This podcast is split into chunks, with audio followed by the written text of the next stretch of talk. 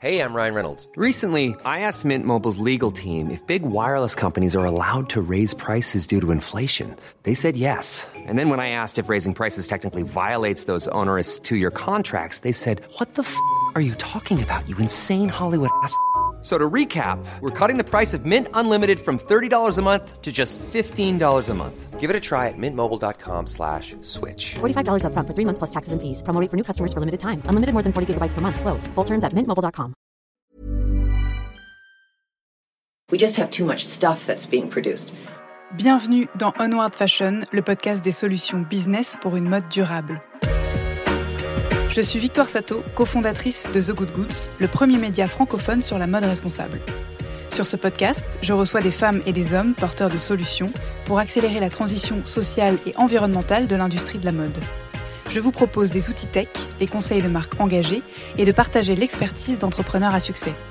Ce podcast est conçu comme une bibliothèque de solutions concrètes, centralisées et immédiatement disponibles pour guider la mode dans son développement durable. Onward Fashion est diffusé chaque mardi sur toutes les plateformes d'écoute. Je vous invite à vous abonner à la chaîne ainsi qu'à notre newsletter business, disponible sur thegoodgoods.fr, pour œuvrer avec nous au reset de cette industrie. Bonne écoute L'industrie de la mode, parce qu'elle est globalisée, souffre d'une cruelle méconnaissance de ses chaînes d'approvisionnement. Des rangs 1 à 4, il est très complexe, voire impossible, de savoir qui travaille et dans quelles conditions. D'ailleurs, c'est le premier argument de défense des marques accusées de faire travailler le peuple ouïghour, ou moins récemment celui de l'entreprise de fast fashion dont les sous-traitants exploitaient les ouvriers du Rana Plaza. En 2020, ça n'est plus possible. D'une part pour le respect des droits fondamentaux des hommes, d'autre part parce que la scène internationale se charge rapidement du procès des marques grâce au réseau. Pour anticiper de nouveaux scandales, je vous propose aujourd'hui une solution tech qui répond à cette problématique, la startup Ulula. Ulula est une solution de Worker Voice, un système de contrôle technologique directement issu des ouvriers ou des communautés sur leurs conditions de vie et de travail partout dans le monde. Elle permet de mesurer efficacement les risques humains dans les chaînes d'approvisionnement et de monitorer les outils mis en place pour améliorer ses conditions de travail, sécurité, bien-être, etc. Cette solution me semble d'autant plus pertinente à l'ère d'une pandémie qui limite nos déplacements et fragilise les partenaires dans des pays en développement. Avec plus d'un million de parties prenantes impliquées dans plus de 30 pays à travers le monde, la technologie d'Ulula aide les entreprises à détecter, atténuer et prévenir les risques de main-d'œuvre, opérationnels et environnementaux dans tous les secteurs. Sur Onward Fashion, on est convaincu que la transparence et la responsabilité sont les moteurs du succès commercial et social. Vous aussi, vous êtes au bon endroit. Bonne écoute! Thomas Radal, bonjour. Bonjour. Je vais te demander de commencer par te présenter, s'il te plaît. Oui, bonjour, merci de m'avoir invité. Euh, donc Thomas Radal, j'ai travaillé chez Carrefour pendant, pendant 7 ans euh, en Asie. J'étais responsable des conditions de travail, des conditions environnementales dans les usines. Euh, donc voilà, je m'occupais de sujets tels que les, le contrôle des conditions de travail, la performance environnementale des usines, la mise en place de filières de traçabilité. Euh, et puis voilà, donc euh, pendant, pendant 7 ans en Chine puis au Bangladesh, donc c'était assez passionnant. Ensuite, je suis rentré, au, je suis rentré en France pour être freelance, euh, consultant, avant de rejoindre depuis un an Ulula. en tant que représentant en Europe, c'est-à-dire les aider à faire connaître la solution en Europe et accompagner les clients sur comment, comment utiliser au mieux la solution qu'on propose. Très bien. Alors, est-ce que tu peux nous parler d'Ulula, justement? Alors, euh, Ulula a été créé en 2013 par un Canadien qui s'appelle Manu, qui était un, génie en, informatique, et un Français qui s'appelle Antoine Otti, qui est aujourd'hui basé à New York. Lui, il était plutôt euh, économiste et euh, expert dans la transparence financière des entreprises. Et donc, Ulula, c'est une solution de Worker Voice. donc, je trouve que le principe est assez révolutionnaire. L'idée, c'est de se dire qu'on va pouvoir avoir maintenant un feedback directement des ouvriers ou des communautés sur leurs conditions de vie et leurs conditions de travail partout dans le monde. Donc euh, ce feedback qui permet de mesurer précisément euh, les risques humains dans les chaînes d'approvisionnement, mais aussi de monitorer efficacement euh, les projets et les actions qu'on met en place pour améliorer ces, conditions de, de, travail. Donc il y a différents outils qui ont été développés pour permettre ça. On pourra peut-être en revenir après, y revenir après. L'idée, c'est d'avoir ce feedback anonyme. Et donc, depuis 2013, il y a des projets en cours dans une trentaine de pays. Euh, il y a des, clients euh, tels que Helen Fisher, l'Initiative for Compliance and Sustainability, ICS. Et donc, on a récupéré le feedback d'à peu près 1,5 million de personnes dans le monde depuis la mise en place de l'outil. Donc, en pratique, si tu dois le résumer en une phrase, c'est un outil de contrôle par commande vocale de ta chaîne d'approvisionnement, quel que soit le rang, 1, 2, 3, 4 de tes fournisseurs. Oui, c'est exactement ça. Euh, c'est d'avoir ce feedback et aussi de permettre une communication. Donc on est aussi capable de répondre aux personnes qui vont interagir avec nous via différents outils. Très bien. Euh, est-ce que tu peux nous parler de la genèse de l'entreprise et euh, la problématique identifiée qui a poussé à la création, la création de cette solution Alors la, problématique telle qu'elle a été identifiée par les fondeurs, les fondateurs à l'époque, c'est elle était assez simple. C'était comment on rend nos business plus euh, worker-centric. Euh, et donc, euh, ils travaillaient d'abord dans le secteur minier, où il y avait des enjeux de transparence financière, comme on l'a dit, mais aussi comment est-ce qu'on peut, comment est-ce qu'on peut mieux rendre transparent la réalité des conditions de travail sur des sites qui sont très ouverts, avec parfois des milliers et des milliers de personnes entre les ouvriers et les communautés qui sont affectées par le projet. Et donc, il y avait deux questions. C'est comment on rend accessible, un outil qui permette à tout le monde de faire remonter son cas particulier, mais aussi comment est-ce qu'on protège les personnes qui vont faire remonter euh, leur plainte quand elles n'ont qu'un moyen physique euh, de faire remonter leur, euh, plainte. Et donc c'est là que l'idée est venue de, de, se baser sur les outils de télécommunication mobile. et donc petit à petit, l'outil a conquis d'autres secteurs, comme le secteur agricole, notamment le coton, le café, etc. Et puis le secteur manufacturier, euh, le textile, euh, l'électronique. Euh, pour, pour tout ce qui est textile, justement, il y a beaucoup d'articles, on voit régulièrement des, cas de violation des droits de l'homme qui sont remontés. Et si je peux raconter une, anecdote un peu personnelle, quand j'étais chez Carrefour en 2017, il y a eu un cache investigation sur le coton. qui dénonçait à la fois les conditions de travail dans les plantations de coton et puis euh, chez les, dans les usines euh, tout au long de la chaîne d'approvisionnement. Donc Carrefour était notamment une cible du, du, reportage. Et au moment où Elise Lucet interroge le, le, CEO, euh, il dit bah, écoutez, nous, on a, une équipe de, on a une équipe au Bangladesh qui est en charge de ces sujets-là. Donc il faisait référence à nous. Et en fait, c'était un moment assez frappant parce que, à la fois, euh, quand on était chez Carrefour, on avait l'impression qu'on faisait tout ce qui était possible de faire pour, pour assurer des bonnes conditions de travail aux ouvriers. Euh, on auditait 100% de nos fournisseurs avec des cabinets indépendants euh, régulièrement. sur l'accord pour la sécurité au Bangladesh, on était parmi les 10 marques les plus performantes sur les 160 en termes d'amélioration des plans des plans d'action. Et pourtant, quand il y a un journaliste qui va dans une usine et qui pose des questions directement aux ouvriers, c'est un autre son de cloche, c'est une autre réalité qui vient. Euh, l'ouvrier, il va parler de ses peurs, euh, il va parler de, euh, de ses conditions de vie, il va parler de voilà et donc ça, il, va dire qu'il est notamment en ce reportage, il va dire qu'il est fatigué. Et donc, je pense que ça résume bien la problématique face à laquelle on est, c'est qu'il y a un décalage aujourd'hui entre ce qu'on pense qu'est la réalité dans nos conditions de travail et la réalité telle qu'elle est vécue euh, par les ouvriers quand on leur donne la possibilité de, faire remonter euh, ces enjeux-là. Et donc, euh, l'objectif, c'est de réussir à être plus worker-centric et de ne pas être dans un pass-fail tel que nous, on l'a défini en Europe, mais de changer de point de vue et de réussir à mieux écouter les personnes qui sont sur le terrain.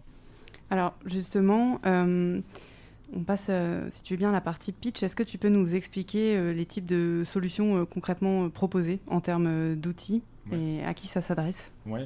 Alors, Ulula, ça veut dire révéler en, je ne sais plus quelle langue en Afrique. Et donc l'objectif, c'est de révéler la réalité des conditions de travail en temps réel. Donc pour faire ça, il y a quatre outils digitaux principaux. Le premier, c'est tout ce qui est enquête. Et donc, euh, c'est enquête automatique. Et donc, on va envoyer un certain nombre de questions à une population cible. Ça peut être les ouvriers d'un site en particulier ou sur l'ensemble d'un pays, euh, sur l'ensemble de notre chaîne d'approvisionnement. Et on va leur poser une quinzaine à vingtaine de questions sur ce qui nous intéresse. Ça peut être leurs conditions de travail, leurs conditions de vie ou alors pour euh, obtenir un certain nombre d'autres informations sur, euh, sur leur réalité, notamment combien coûte un kilo de riz, etc. donc ces enquêtes ont l'avantage d'être assez simples, elles doivent être de toute façon très accessibles pour les personnes qui les reçoivent. Et, donc la répétition de, ces enquêtes qu'on envoie par téléphone permet vraiment d'avoir un suivi un peu en temps réel de l'évolution de la situation. Le deuxième outil, c'est une plateforme de gestion des alertes. c'est un outil pour lequel on a beaucoup de demandes en ce moment, notamment depuis la mise, le devoir de vigilance en 2017 qui demande aux entreprises de mettre en place un mécanisme d'alerte dans leur chaîne d'approvisionnement. Et donc euh, Ulula propose une plateforme, c'est-à-dire qu'on va recevoir euh, une, plainte de la part des ouvriers ou des communautés auprès desquelles on a déployé la solution. On reçoit ce message qui est, euh, qui est déposé sur notre plateforme et on va permettre une collaboration entre les différents experts pour euh, y répondre. Ça peut être le manager de l'usine, une ONG locale, un cabinet d'audit ou les représentants de la marque euh, s'ils le souhaitent. Donc on n'est pas une hotline, on est un outil qui va permettre de recevoir ces plaintes et euh, un ouvrier qui va, va laisser un message de la même manière qu'on laisse un message à quelqu'un qui n'a pas décroché au téléphone. Il va expliquer avec ses propres mots sa situation. Le troisième outil, c'est ce qu'on appelle le mass messaging, le mass broadcast.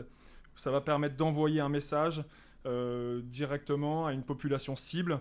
Euh, ça peut être un SMS pour faire simple. On va pouvoir soit informer euh, d'un risque particulier, soit pour rappeler l'existence d'une hotline, ou encore, ce qui est assez intéressant, pour donner un feedback aux ouvriers. Le Worker Voice, c'est avant tout un outil d'engagement des ouvriers, et donc on a besoin aussi, vous avez participé à une enquête, vous avez fait remonter des plaintes, voilà ce qui a été fait en place. Et le dernier, c'est qu'on a une application euh, qui est récemment, depuis euh, mars 2020, euh, qui permet de centraliser toutes ces toutes ces, tous ces modules sur une appli et d'offrir aussi des formations. Alors c'est intéressant, mais l'application, c'est uniquement pour les ouvriers qui ont un smartphone. Or, les autres outils, et c'est l'intérêt, c'est qu'ils sont à la fois utilisables pour les smartphones et les non-smartphones. Et alors, vous avez une formation au préalable parce que tu dis, euh, euh, tu parles de hotline et de tous ces outils. Comment est-ce que vous transmettez euh, au départ le message aux ouvriers que ça existe et comment vous leur donnez confiance dans cet outil de veille sans leur donner l'impression, enfin, ou plutôt en leur expliquant que ça n'est pas de la surveillance qui risque de se retourner contre eux, notamment enfin, avec du chantage au licenciement, etc. Ouais, c'est une très bonne question parce que la clé du succès de la mise en place de l'outil, c'est effectivement de gagner la confiance des, personnes qu'on interroge. Donc euh, Lula est structuré d'une manière où nous, on fournit euh, l'outil avec toutes les modularités qui vont permettre de le déployer euh, dans plein de chaînes d'approvisionnement et on s'accompagne d'experts qui connaissent les problématiques spécifiques à chaque pays pour aider notre client à définir comment on va pouvoir onboarder les usines et les ouvriers. Alors plus concrètement, euh, il y, euh, a besoin effectivement de, faire des sessions. On va expliquer aux ouvriers euh, qui on est. donc ça va être par exemple dans une usine, aller sur site et rassembler le management de l'usine, éventuellement les représentants des ouvriers et un échantillon d'ouvriers et leur, leur expliquer voilà, qui demande ça, qu'est-ce que c'est. Et on peut faire une démo ensemble auprès des ouvriers en disant voilà, ça c'est un type d'enquête, voilà comment vous répondez. Etc. Après, honnêtement, ça c'est pour la mise en place. Ce qui va en faire le succès, c'est le bouche à oreille des ouvriers. Il y en a un qui dit qu'il a essayé, voilà ce qui s'est passé, etc. Et à nouveau, le mass broadcast qui permet d'envoyer un message en retour en disant voilà les résultats et voilà à quel point c'est efficace le retour que vous avez donné. Ça s'adresse à quel type d'entreprise, ce service? Alors ça s'appelle, ça, ça, s'adresse pardon, à ça s'adresse à tout type euh, d'entreprises, euh, notamment les entreprises qui euh, qui vont être avec des chaînes d'approvisionnement très larges dans plein de pays différents et, et, des enjeux humains forts et notamment qui sont confrontés parfois au fait d'avoir plusieurs standards différents auxquels il faut être conforme. Et là, l'intérêt de l'outil, c'est que ça permet de centraliser des indicateurs. Euh, on n'est pas en train de suivre euh, le, standard d'audit A pour tel pays. L'intérêt de la solution, c'est que, que ça soit pour faire des questionnaires dans un champ de coton en Inde ou dans une teinturerie en Italie, on va pouvoir poser des questions euh, similaires euh, d'un site à l'autre euh, sans se baser sur un standard qui serait spécifique au coton ou spécifique au cuir. Et, ça permet d'avoir des dashboards avec une vue globale de la performance des chaînes d'appro. Très bien. vous travaillez avec combien de, pays et dans combien de langues différentes? Alors, il y a des... la, la solution d'un point de vue technologique, elle peut couvrir 130 pays. mais on a des projets en cours dans 30 pays. Il y en a dans presque tous les continents sauf euh, l'Océanie. Euh, et euh, on couvre du coup aujourd'hui 27 langues, sachant qu'on a une banque de questions qui fait à peu près 250 questions. Et en fonction des projets, on va les compiler, les associer, parfois devoir les traduire. Par exemple, en Inde, dans le textile, il y a beaucoup de projets, et il y a énormément de dialectes locaux mais c'est qu'une question de, traduction. Donc en fait, on peut couvrir un nombre assez large de, langues. Et alors, euh, en pratique, euh, qu'est-ce que c'est le rythme d'envoi des questions? Est-ce qu'il y a un standard? Euh, Et comment ça se passe pour Hey, I'm Ryan Reynolds. Recently, I asked Mint Mobile's legal team if big wireless companies are allowed to raise prices due to inflation. They said yes. And then when I asked if raising prices technically violates those onerous two-year contracts, they said, "What the f*** are you talking about? You insane Hollywood ass." So to recap, we're cutting the price of Mint Unlimited from $30 a month to just $15 a month. Give it a try at mintmobile.com slash switch. $45 up front for three months plus taxes and fees. Promo for new customers for limited time. Unlimited more than 40 gigabytes per month. Slows. Full terms at mintmobile.com. La marque avec laquelle vous travaillez, c'est un système d'abonnement, c'est un one-shot? Alors, l'objectif, euh, c'est qu'on réponde vraiment à ce que la marque a besoin de mesurer. Et donc, euh, nous, on a dans cette banque de questions, en fonction de ce que le client veut mesurer, on va customiser les enquêtes, on va customiser euh, la plateforme euh, de gestion des plaintes. Donc, on a effectivement des questions qui sont très orientées standard, ISO, droits de l'homme, etc. Mais on peut aussi couvrir des questions de bien-être, etc. Donc, on va customiser ça. pour ce qui est du rythme de vérification, ça, ça, dépend aussi à nouveau de ce qu'on veut mesurer. Il y a parfois des questions, des, questions qu'on peut envoyer tous les mois. Par exemple, après le jour de paye des ouvriers, euh, pour savoir s'ils ont été payés, on peut poser simplement trois questions. Et puis tous les trois mois ou tous les six mois, aborder d'autres sujets. Donc euh, vraiment, ça, dépend beaucoup. Moi, je trouve que dans un premier temps, au début du projet, c'est intéressant d'être peut-être tous les trois mois. Et peut-être qu'au fur et à mesure, en fonction de la performance des usines, on peut aller vers moins ou plus. Ou alors euh, creuser davantage un sujet. Euh, si c'est quelque s'il y a un problème qui est remonté euh, sur ce sujet en particulier. On a un ordre d'idée du prix, tu peux nous donner un... Mmh, sur le prix, euh, y a, on fonctionne effectivement sous une forme d'abonnement. donc c'est une licence d'utilisation de la plateforme. Qu'on utilise les enquêtes ou le mécanisme d'alerte, c'est globalement similaire. En plus de ça, il y a des frais de télécommunication puisque ça repose sur la télécommunication. Et le troisième aspect, c'est euh, tout ce qui est co-design, donc cette première étape initiale où on va euh, réfléchir et concevoir le questionnaire dont on a besoin. Si on fait des projets dans plusieurs pays, etc., euh, ça peut être, ça peut être plus intéressant. Mais le, le, système de licence fait que, avec l'échelle, on ne paye plus que les frais de télécommunication et l'accès à la plateforme. Et donc.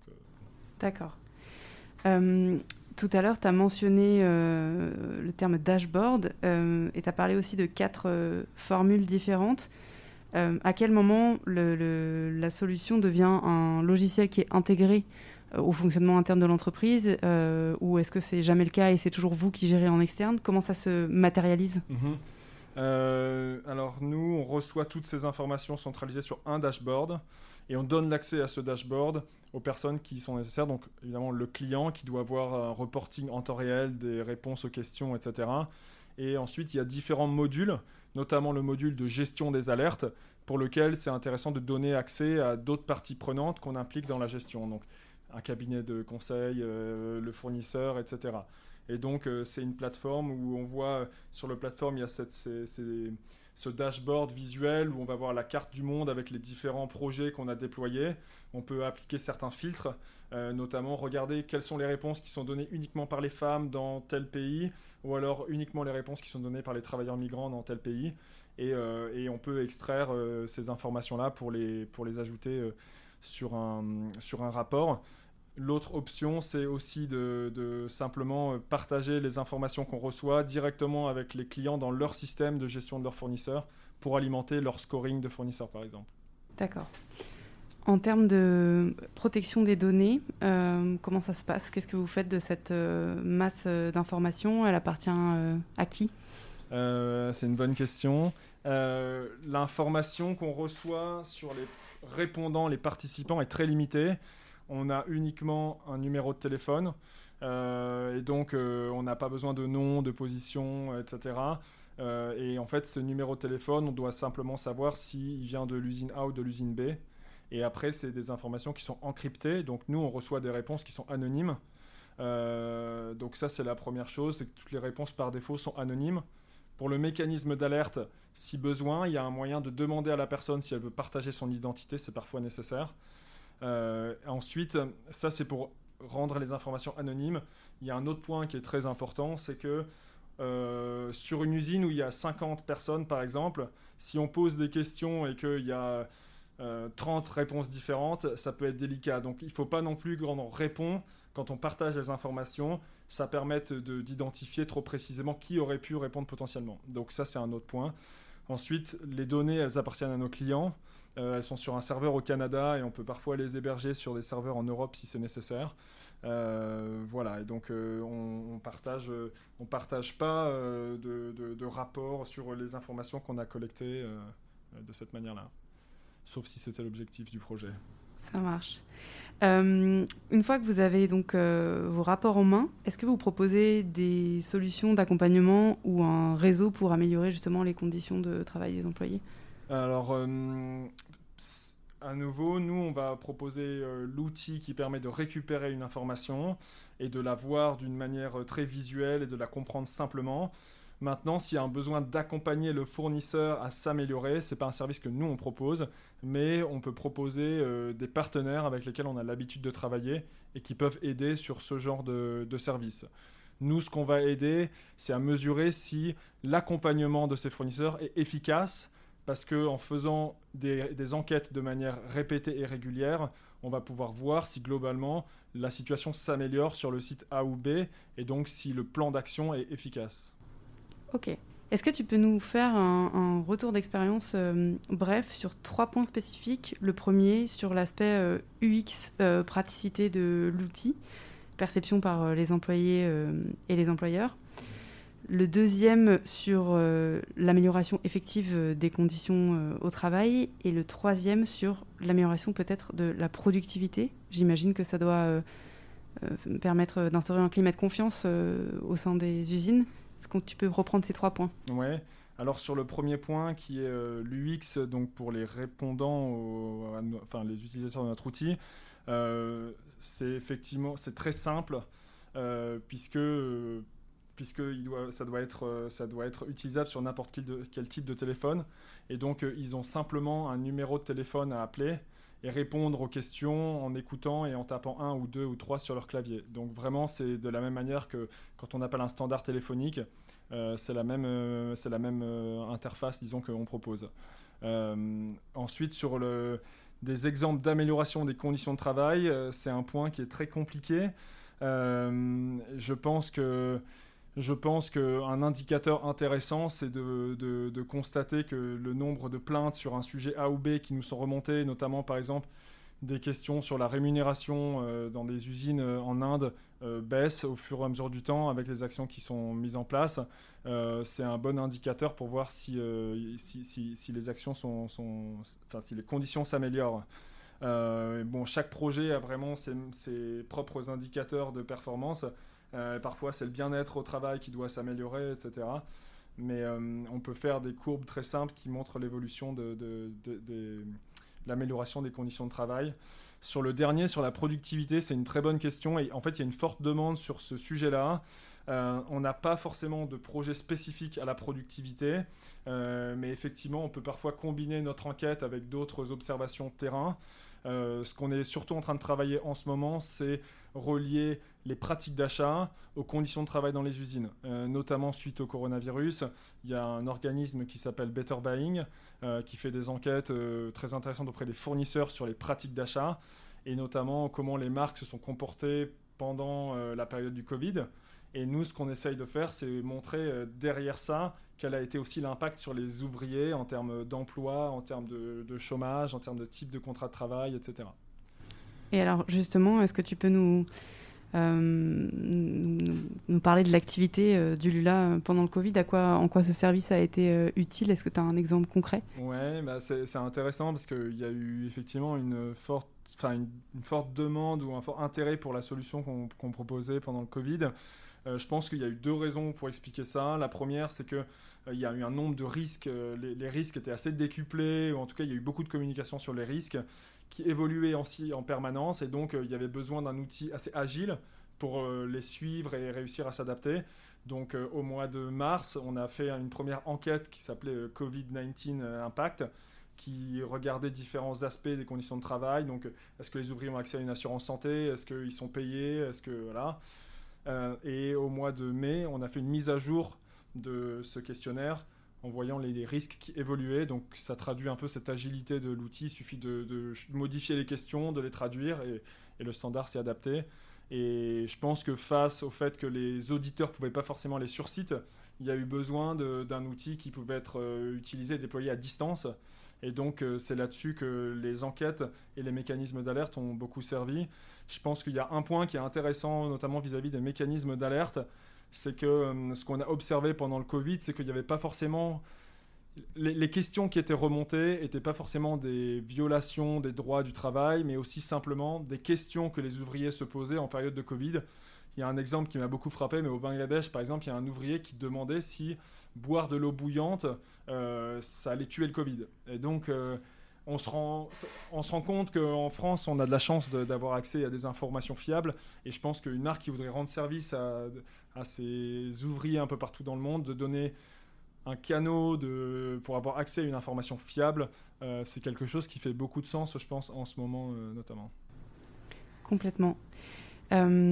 D'après toi, quand on est une marque qu'on a recours à ce service, comment est-ce qu'on fait euh, la, démonstration de cet euh, engagement euh, et de cette, cette vraie responsabilité prise à bras-le-corps auprès du grand public et de, sa communauté de consommateurs? Pour moi, l'intérêt de la marque, il est double. Il est à la fois, effectivement, de prendre soin de ses employés, d'être plus productif, de, voilà, d'avoir ce climat de confiance. Et il y a des bénéfices humains qui sont indéniables. Maintenant, les investissements, euh, particulièrement dans la RSE, sont conséquents souvent. Et donc, euh, il faut qu'il y ait euh, peut-être un retour sur l'investissement pour l'image de marque. Il y a le témoignage d'un CEO d'une entreprise minière avec laquelle on travaillait qui était assez intéressant. Il a dit merci au projet, merci à Ulula pour le projet qu'on met parce que ça me donne moi en tant que CEO la confiance de savoir ce qui se passe en temps réel sur mes sites de production. Mhm. Et, c'est vrai que je pense que c'est assez intéressant pour ça. C'est-à-dire que peut-être que ça va révéler des choses qu'on ne savait pas forcément avant, parce qu'on contrôlait de manière différente. Mais si on a mis en place un mécanisme d'alerte et on fait des enquêtes régulières, on est moins. On va pas forcément courir quand Elise Lucet va venir nous interroger. Euh, euh, non, mais je, plaisante, mais en tout cas, ce témoignage était intéressant parce qu'il révèle, il révèle ça. Après, ce que je trouve intéressant, c'est que euh, ça permet d'optimiser le nombre de contrôles qu'on va faire euh, sur site. Euh, ça peut, comme on peut envoyer un questionnaire régulièrement à distance, ça permet de se dire ok, ben, peut-être que là il y a des alertes qui sont faites remonter, donc il faut qu'on aille contrôler. Mais ici ça a l'air plutôt bien, donc on n'est pas obligé de retourner faire un, audit et donc d'investir tout de suite sur un contrôle sur site. Le troisième point, je trouve qui est assez intéressant et moi qui m'a assez séduit dans l'approche de Ulula, c'est que on peut aborder le sujet des conditions de travail de manière un peu plus positive. Euh, on, peut, on peut sortir du cadre très juridique, euh, euh, Convention des droits de l'homme, et on peut aller, est-ce que les ouvriers sont heureux au travail On peut leur poser des questions comme ça qui sont plus qui sont moins sensibles, sur lesquels on peut plus travailler, on peut plus impliquer les gens, qui sont plus faciles à comprendre, et éventuellement on peut plus communiquer à, nos consommateurs moi, je rêve de voir un client qui me dit, ben, nous, ce qu'on aimerait, c'est communiquer sur euh, le pourcentage d'ouvriers dans nos chaînes d'approvisionnement qui se disent heureux au travail. Euh, je pense que c'est quelque chose qui, au final, malgré tous les efforts qu'on fait, c'est peut-être ça l'objectif ultime qu'il faudrait qu'on arrive à, mesurer. Très bien. Euh, qu'est-ce que c'est vos next steps dans l'entreprise? Alors, les next steps, il y en a deux. Euh, le premier, c'est de réussir à démocratiser la mise en place de mécanismes d'alerte, qui est aujourd'hui quelque chose qui fait plutôt peur aux clients parce qu'on on perd un peu le contrôle sur ce qui va être fait remonter. Et donc nous, notre travail, c'est justement d'accompagner les clients sur par quoi commencer. Peut-être d'abord commencer par des enquêtes pour, pour voir ce qu'il y a sur site. Et sur les sujets les plus sensibles ou les sujets qu'on veut surveiller, c'est là-dessus que c'est pertinent de mettre un mécanisme d'alerte. Le deuxième point, c'est que euh, le gros sujet, c'est euh, euh, l'anticipation des risques. ne plus être forcément dans on les identifie, on les identifie maintenant et on identifie les violations des droits de l'homme et on doit les rectifier mais plus travailler sur des modèles où à force de collecter de l'information, on va être capable de dire attention, sur tel profil d'usine, quand c'est telle réponse qui sont données, euh, il y a des risques euh, que la situation évolue euh, comme ci ou comme ça. Donc c'est un peu les deux gros sujets, les deux gros sujets du moment. Très bien. Et on va finir avec le client idéal, préférentiellement dans le domaine de la mode, du luxe. Oui, ben, le, le, client idéal, c'est un client qui a une chaîne d'approvisionnement globale avec une, une, empreinte, une empreinte forte sur ces sujets de droits de l'homme et un risque euh, réputationnel et qui a vraiment la volonté euh, d'aller adresser les sujets réels euh, dans ces chaînes d'approvisionnement. Et donc, effectivement, les entreprises de la mode ou du, les grosses maisons de luxe sont des entreprises avec lesquelles ça nous intéresse de travailler. Merci beaucoup, Thomas. Merci, Clara. Merci pour votre écoute. Si vous êtes encore là, c'est peut-être que vous avez apprécié cet épisode. La meilleure façon de nous le faire savoir, c'est de partager ce podcast sur vos réseaux, par email ou de bouche à oreille, de laisser sur iTunes un commentaire 5 étoiles et de vous abonner à la chaîne sur la plateforme d'écoute de votre choix.